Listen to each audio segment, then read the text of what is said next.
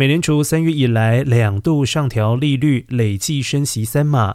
纽约联邦准备银行总裁威廉斯十号表示，他预期美联储货币决策委员会今年将迅速行动，把联邦资金利率带回更正常的水准。